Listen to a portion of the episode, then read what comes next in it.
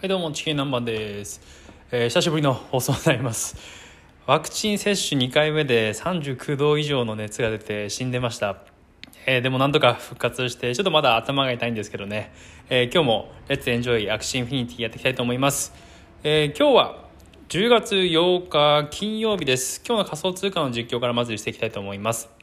えビットコイン600万円台来ましたね。今605万円台です。イーサリアムが今40万円ですね。だいぶ上がってきましたね。で、他にも上がっているものが AXS と SLP ですね。で、SLP が10.34円。やっと10円台についてきました。AXS は13,788円と、まあ、1万3000円から1万4000円台をうろちょろしているような状態ですね。ステーキングやっぱり効いてますね。一時期1万7000円ボーンとこう超えたんですけど、そこまで落ちているっていうような状況でもないですね。これからどんどん続伸していきそうな感じなので、やっぱりこの、えー SLP を稼いでイーサリアムにあのスワップするっていうのも面白いんですけど AXS にしてステーキングで置いておくっていうのだけでもその置いてるだけでそこの手数料をもらえるっていうこともありますし、えーそれをまた換金するいわゆる AXS を取り出して、まあ、イーサリアムだったり SLP だったり変えるときに AX 地点の価格っていうのが多分高くなってると思うのですごく投資的には、えーかなり理想的な形になるんじゃないかなと思いますね。これからそれが結構王道になってくるんじゃないですかね。SLP を、えーまあ、イーサリアムにしてスワップするなり AXS にしてスワップしていくっていうのは結構この AXS 自体の価格がトークン仮想通貨のランキングもどんどん上がってきてますね。僕が見てた時に40位ぐらいだったのが今26位になってきて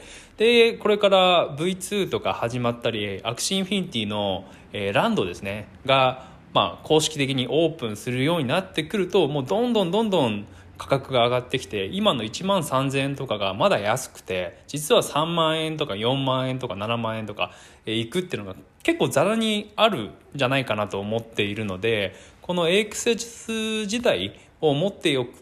くっていうのもすごくこういい投資になってくるなと思っていますね。で SLP に対しても10円ですけどもまだ上がるんじゃないかなと思いますよね。20円30円ぐらいまでいくんじゃないかなと個人的には思ってはいますけどもまだちょっと何ともっていうような状況ですね。えーここしばらく7円8円続いてたんですけども一時期40円とか超えてましたんでその半分ぐらいまでは戻って24とか20ぐらいまでは戻るんじゃないかなとは思ってますけどもこれも何ともというような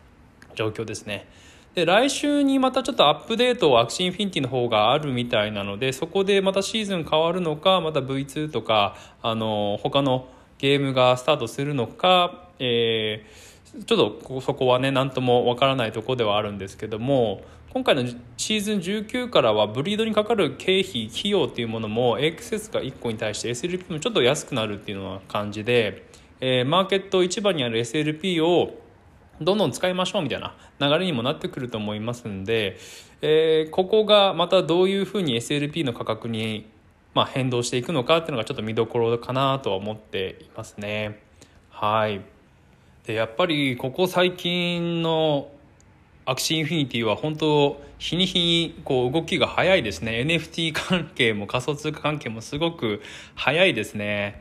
えーもう世間ではやっぱりこう自民党の総裁が変わって新しい総裁になるっていうので、えー岸田政権が、まあ、子育てとか、えーまたもう大規模なえー政策を取っていくっていうので、まあ、それがどういう感じに株価に変動、まあ、変わっていくのかっていうのはすごくこう見どころな面白い展開になってきてると思うんですけど NFT は NFT でいろいろともう本当まあえーアクシーインフィニティであれば新しいこうカードが出てきましたね目のカードと耳のカードこれをどういうふうなゲームになっていくのかっていうのが、まあ、V2 のあたりで、えーすごくこう興味があるし今売られているアクシーが安いものでも実はすごく使えるカードで高くなる確率、まあ、可能性があるっていうのもありますし、えーまあそれは実は無料で使われるんじゃないかとかいろんなこう噂が流れていますよね。なので、まあ、今ちょっとこうキャラクター、まあ、パーティーを選ぶっていうのもちょっとなかなか難しいところではあるんですけどそれはまあ、えー来週再来週以降その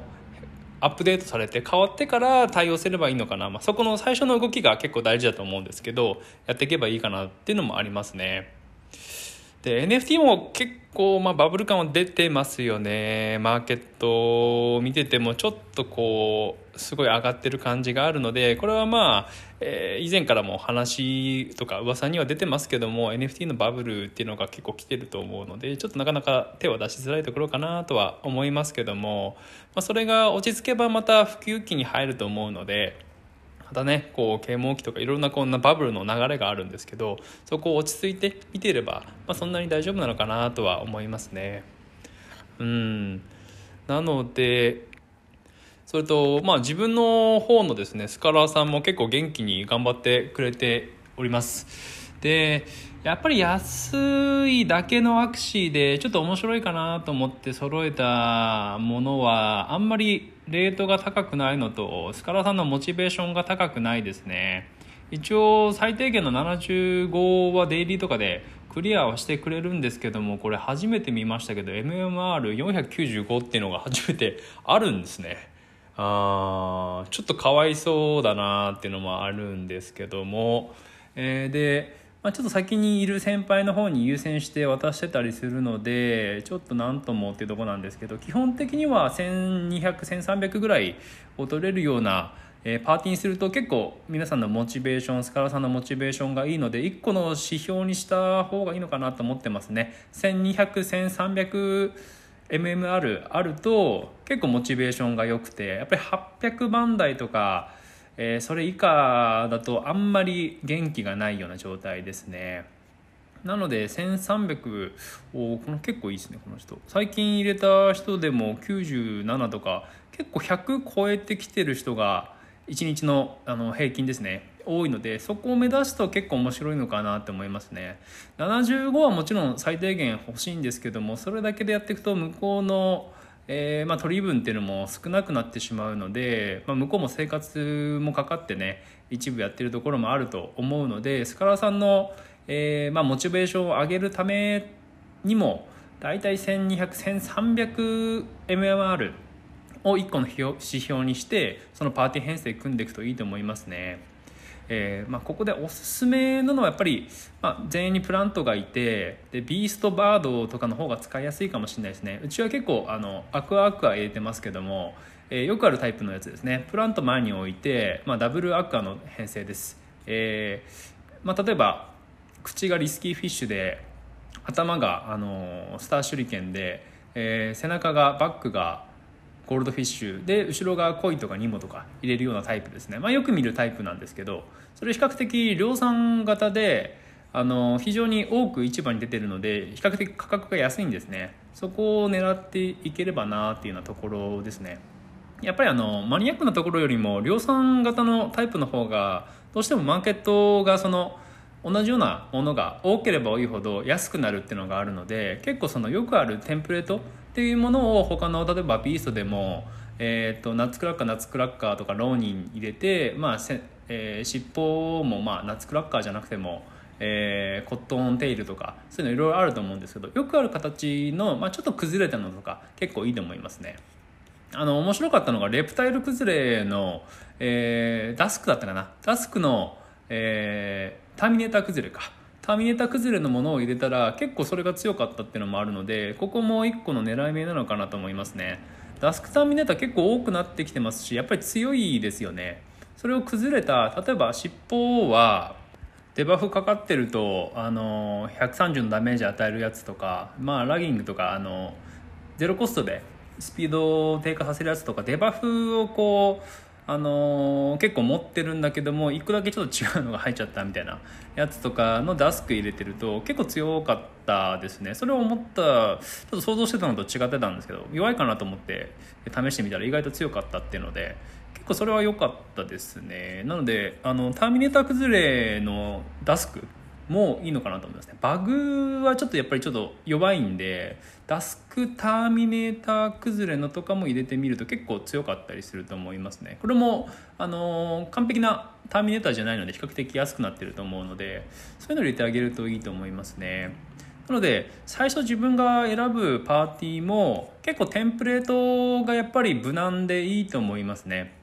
それに価格も比較的落ち着いてきてると思うので、まあ、10万円とか8万円とかあれば今だったら比較的、あのー、見繕えるんじゃないかなと思いますね。基本、まあ、8万円ぐらいのパーティーで組んで考えていければ、まあ、なんとかいけるのかなと思っているところですね。でやっぱり上の方になってくると結構マニアックなやつとかえー、個数が少ないやつが多くてやっぱり高くなってくるんでまず始めやすいところであればよく言われるテンプレートっていうものをビーストバードアクア、えー、プラント探してみてこれよく使われてる方だなっていうのでその中で、え、編成を組んでいければ、まあ、無難に強い、まあ、30014001500ぐらいまでいけるんじゃないかなっていうようなところですね。そこで、まあ、まずはこうゲームの中身を知っていってじゃあどういう感じでやっていくかっていうのを、えー、自分の中でこう、まあ、経験値として貯めていければ、えー、どんどんどんどん強くなっていくと思います。ちょっと今回久しぶりだったのでこんぐらいで終わろうと思います。はい今回は以上です。